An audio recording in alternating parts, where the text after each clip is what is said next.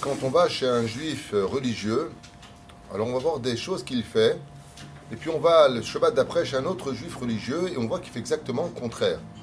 Là, c'est permis, tandis que de l'autre côté, c'est strictement interdit. Alors c'est un peu compliqué quand euh, on débarque dans le judaïsme, et on voit qu'on a deux rabbis Jacob, et puis euh, l'un il fait exactement l'opposé à l'autre. Pour lui, c'est complètement permis, pour l'autre, c'est complètement interdit. Il y a de quoi devenir chèvre. Parce qu'on a envie de dire la fameuse question, mais je ne comprends pas, il n'y a pas un Dieu, il n'y a pas une seule Torah. Réponse oui, il n'y a qu'un seul Dieu, il n'y a qu'une seule Torah, mais par contre, elle correspondra à la décision des rabbinim de leur euh, culture, de leur lieu, comme les Ashkenazim, par exemple, les Yéménim, les Yéménites, les Sfaradim,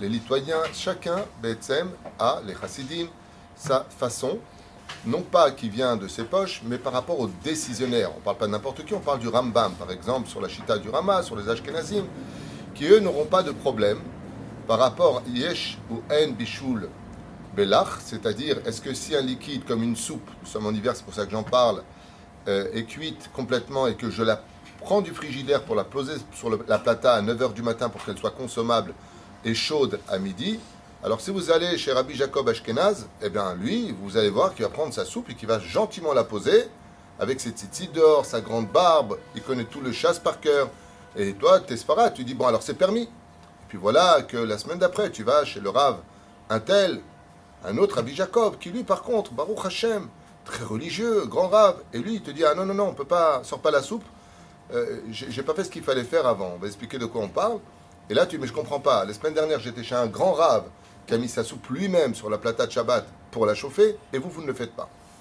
Comme explique le Rav Yabi à Omer, Rav va dire, Yesh pas que lui bien sûr, Shitat Asfaradim, il y a Bichoul, même si la soupe a été complètement cuite, on n'a pas le droit de la réchauffer. Bellar, ça veut dire tout ce qui est liquide, même si c'est totalement cuit, ne peut pas être réchauffé pendant Shabbat ou remis.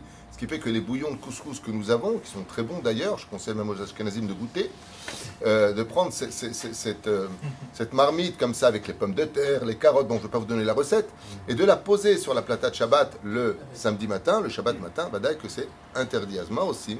Pourquoi? Parce que nous, les, les nous avons le psak de Yesh Bishul Davkal, l'arbelach. C'est-à-dire que si ma soupe a déjà été complètement cuite, nous n'avons pas le droit de la, chauffer pour pouvoir la consommer. Alors comment on fait Quand même une patente. On va faire begrama. Mazé begrama, c'est-à-dire qu'on va mettre la plata sur Shaon Shabbat, comme explique Maran Arabav Yosef Omer. On va faire en sorte que, par exemple, elle va se mettre en route uniquement vers les coups de 10h ou 9h30, peu importe selon, selon euh, le moment où tu vas manger. Et quand ta plata est éteinte, parce que le Shaon Shabbat n'est pas encore enclenché, tu peux tout à fait déposer ta soupe ou ton bouillon de couscous sur la plata et d'elle-même, elle va s'allumer pour se chauffer. Et selon la chita du Rav c'est permis complètement de pouvoir la consommer.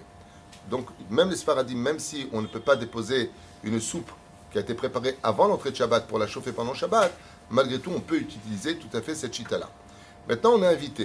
Deuxième halakha, et la personne, eh bien, ne savait pas.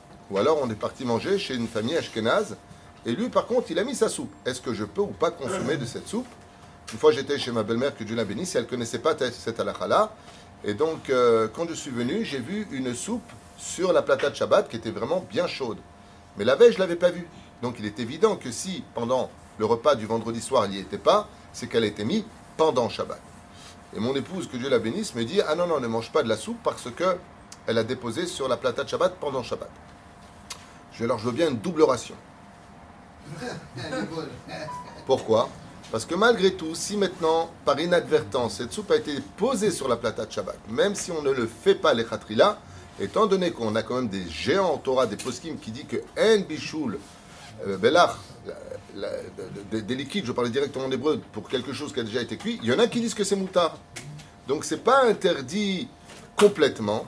Et c'est pour cela que si ça a été fait béchogex, par inadvertance, oui, malgré tout, on pourra consommer de cette soupe qui a été chauffée. Mais pas les khatrila, pas tu viens, tu le dis, bon, de toute façon, j'ai sur qui compter, je veux quand même la mettre, moi ça me saoule de ne de, de, pas en manger.